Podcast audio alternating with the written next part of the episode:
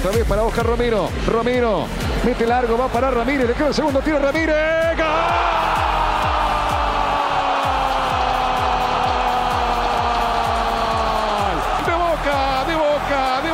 Ramírez quedó para la derecha, derechazo junto al palo y adentro, cruzado.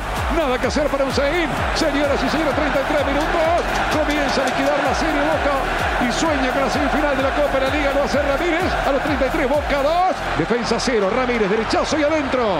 El Boca de Bataglia, el Boca del castigadísimo Bataglia. Pensar que en algún momento del semestre, no hace mucho, ¿eh? hace 15 días, más de uno lo quería correr. Inclusive el Consejo de Fútbol estaba ahí asediándolo se mantuvo en el cargo, los resultados lo mantuvieron en el cargo. Hoy Boca no solamente que gana, sino que además juega bien y se ilusiona en la Copa Libertadores y se ilusiona en la Copa de la Liga de la Argentina. ¿Cuáles fueron los cambios de Bataglia para encontrar este momento futbolístico? Lo contamos aquí en Footbox Argentina.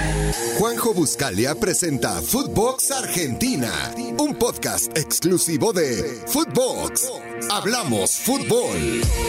Boca tuvo ante Defensa y Justicia la mejor actuación del campeonato. Probablemente haya encontrado esa actuación producto de eh, la madurez de eh, el ciclo Bataglia. No digo que haya sido el resumen de el, mejor fútbol de la historia, ni muchísimo menos, pero sí que Boca a partir de la victoria ante Barraca Central, en medio de las turbulencias con reuniones de consejo y visitas de Riquelme a la práctica de Boca incluidas en una semana en la que Bataglia estuvo más afuera que adentro, a partir del duelo ante Barraca Central, victoria para tranquilizar, inclusive se hablaba de eh, que ese partido podía llegar a ser el detonante de la salida del jugador más campeón en la historia de la, de la institución lógicamente como futbolista, no como entrenador, eh, a partir de allí Boca empezó a construir sobre todo tranquilidad, pero no, lo, no exclusivamente tranquilidad. Después de Barraca Central vino la victoria ante Always Ready, sin brillar demasiado y, con un, y la victoria llega producto de un penal que no fue, pero en los 90 minutos Boca fue más que su, eh, que su rival boliviano.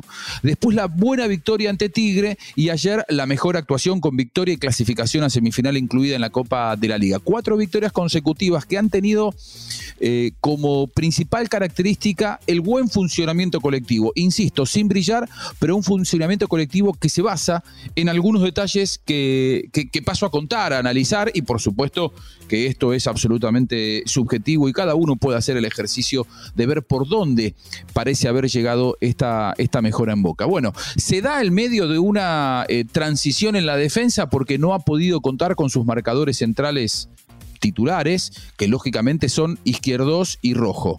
Pero ante la lesión de Izquierdos, volvió eh, ante Barraca Central solamente por una cuestión de necesidad. Ahí se ve al verdadero capitán, eh, un líder positivo, no, no, esa versión eh, sobreactuada, por ejemplo, de Benedetto, cuando quiere transformarse en referente eh, gritándole a los compañeros y a los rivales y a los árbitros, sino que Izquierdos demostró ser un verdadero líder de plantel, volviendo cuando todavía no estaba para volver, en una lesión que daba para dos meses y medio, al mes él ya estaba dentro de la cancha con dolor, pero fue importante en aquella victoria ante Barraca Central. Ahora se dedicó a descansar porque la situación ya no es eh, tan crítica.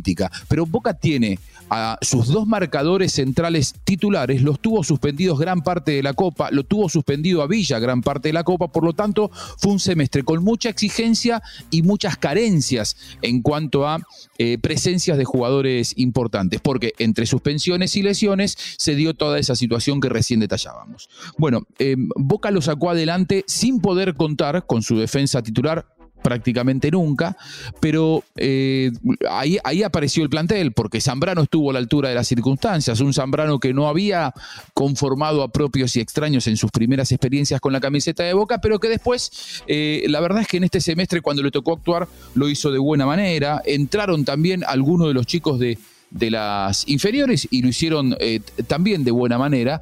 Ahí es cuando apareció la fortaleza del plantel, más allá del equipo titular, apareció un plantel para respaldar.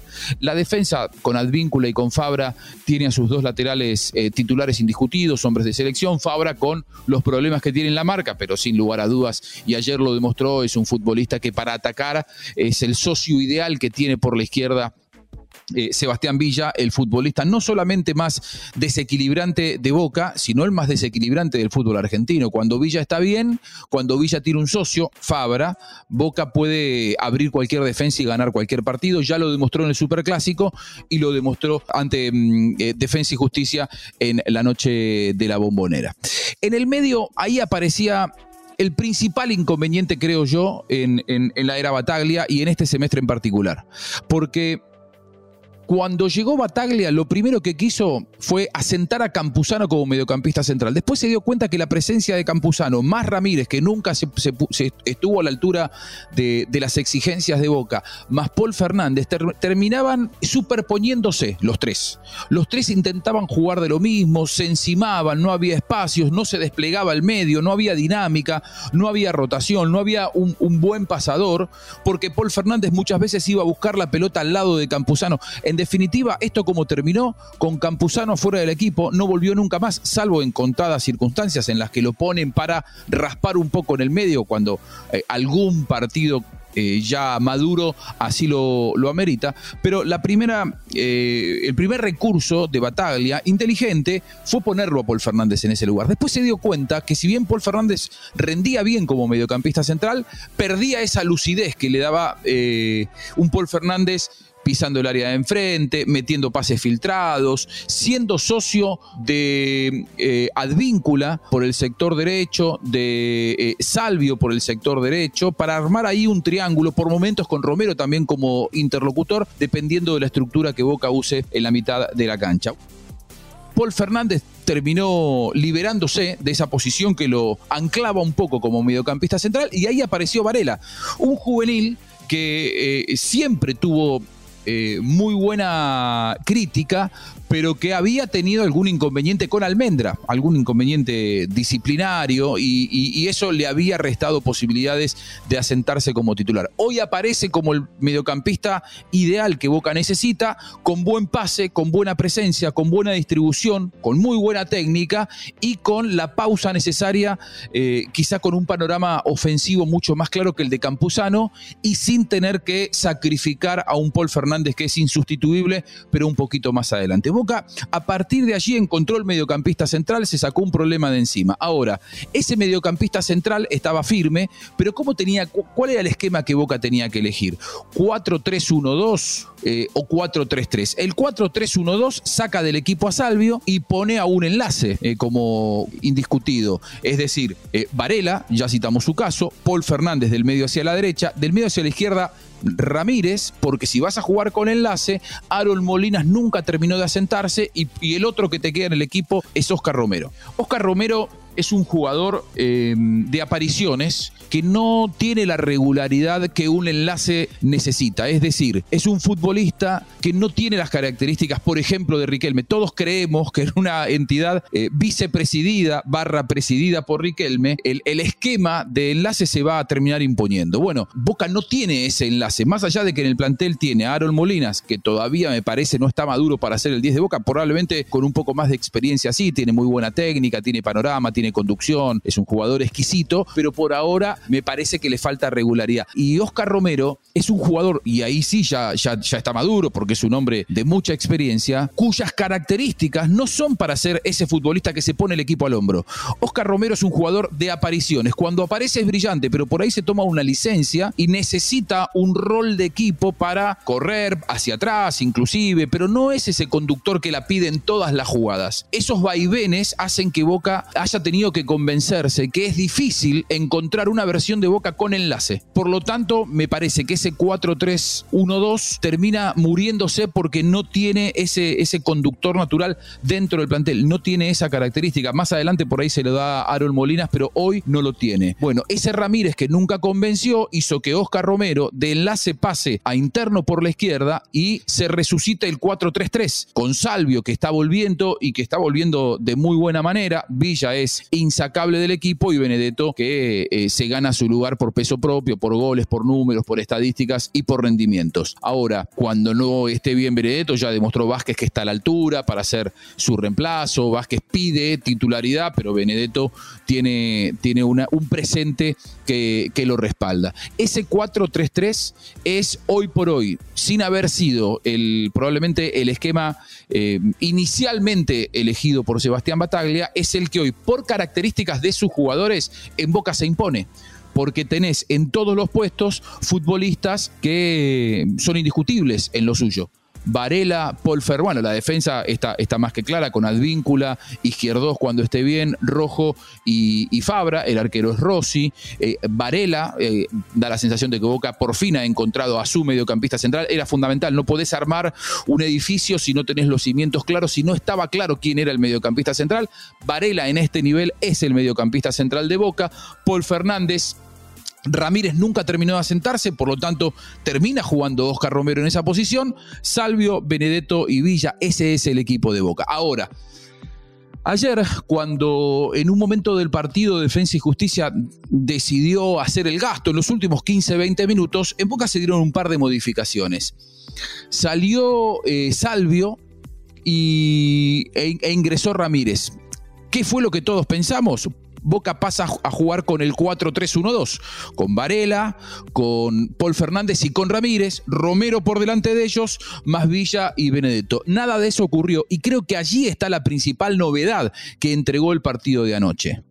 Boca terminó jugando con un 4-1-4-1, es decir, Oscar Romero en esa posición desde donde asiste de manera brillante, excelsa a Ramírez, abierto por la derecha un zurdo con la cancha cambiada, con la pierna cambiada, eh, asistiendo hacia adentro, jugando como eh, carrilero por la derecha. No te va a hacer el carril, pero es, un, es, el hombre que está bien abierto en la derecha, así como Villa era el hombre que estaba bien abierto en la izquierda. Fue un recurso para armar tácticamente a Boca, con Varela respaldando a todos, con Paul Fernández y con Ramírez como internos, bien abierto en la derecha Oscar Romero, bien abierto en la izquierda Villa y de punta Benedetto. En esa jugada del segundo gol, lo que hay es una diagonal extraordinaria de Ramírez al que se le reclama y esto también, por eso digo, la, actuación de Boca de ayer fue una actuación con mucha madurez, producto de un equipo que va encontrando el funcionamiento, quizá en el momento indicado, ¿no? O sea, la ansiedad que siempre rodea al mundo Boca hace que esa caja de resonancia sea por momentos insoportable, inclusive para el propio Bataglia, formado en Boca, conocedor cabalmente de lo que es eh, el mundo Boca, sin embargo, eh, estuvo a horas de fagocitárselo ese eh, famoso, famoso mundo, mundo Boca. Bueno, eh, Boca ayer mostró variantes. Eh, del 4-3-3 pasó al 4-1-4-1 y me parece que ahí también principalmente está el gran mensaje de Bataglia, darse cuenta que Boca tiene que despegarse de ese 4-3-1-2 al que intentó apostar en un momento de la temporada, no tiene ese enlace para jugar y ayer mostró dos armados eh, tácticos que prescindieron de, de la función de enlace. Romero no fue enlace porque no está para hacer enlace fue interno en un momento, Oscar, y por momento fue eh, interno por la izquierda en un momento y después terminó jugando desde donde asiste como mediocampista bien abierto en la derecha eh, y respondió muy bien y tiene muy buena técnica. Eh, el, el, detalle táctico de un Boca mucho más maduro que se prepara para encarar lo más importante del semestre, es decir, la semifinal contra Racing el próximo fin de semana, buscando un pasaje al otro fin de semana cuando se va a definir la Copa de la Liga Argentina en Córdoba en el Mario Alberto Kempes. Boca buscará estar en ese partido, el más importante del semestre en el fútbol argentino y por supuesto dos semanas en las que va a tener que defender como local la posibilidad de clasificarse a los octavos de final de la Colmebol Libertadores que dicho sea de paso va a tener el sorteo de eh, los octavos de final el 27 de mayo. Es decir, Boca a partir de aquí le quedan cuatro partidos para cerrar el semestre o tres. Si gana la semifinal contra Racing serán cuatro porque después le quedará la final, más los dos encuentros, el quinto y el sexto de la fase de grupos de la Colmebol Libertadores. Se define el semestre en dos semanas y a Boca lo encuentra en el mejor momento de su rendimiento. No era tan mal técnico Bataglia, más allá de que la mayoría de los que eh, están rodeando al mundo Boca en algún momento tuvieron tanta ansiedad que estuvieron a punto de comérselo. Claro, se juega el puesto en estos próximos cuatro partidos. Veremos cómo termina la historia. Gracias por acompañarnos como siempre. Esto ha sido Footbox Argentina. Que pase bien. Esto fue Footbox Argentina con Juanjo Buscalia, solo por Footbox.